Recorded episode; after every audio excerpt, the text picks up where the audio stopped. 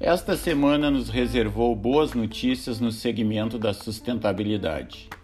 A primeira relatou que economias circulares e energias renováveis ganham força entre os empresários gaúchos.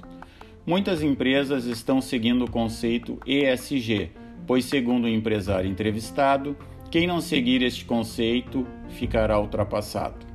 A compra de energia limpa adquirida no Mercado Livre e a economia circular foram relatadas como ações efetivadas para posicionar as empresas como mitigadoras dos impactos ambientais. Também foi noticiado que a energia eólica superará a geração fóssil no país até 2030. A perspectiva é de que o Brasil, a partir da fonte eólica, supere em capacidade instalada as termoelétricas, alimentadas com combustíveis fósseis, como o carvão e o gás natural.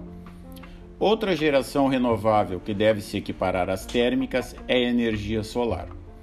Por fim, foi noticiado que o lote inicial do caminhão elétrico, que será produzido no Brasil pela montadora Volkswagen, se esgotou em um mês.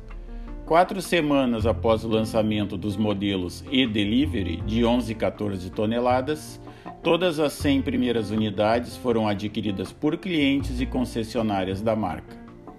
Desenvolvidos 100% no Brasil, os caminhões elétricos Volkswagen são equipados com motores de 408 CV de potência. Ou seja, estas notícias demonstram que estamos no caminho certo. Que venham mais boas notícias como essa. Abraço a todos.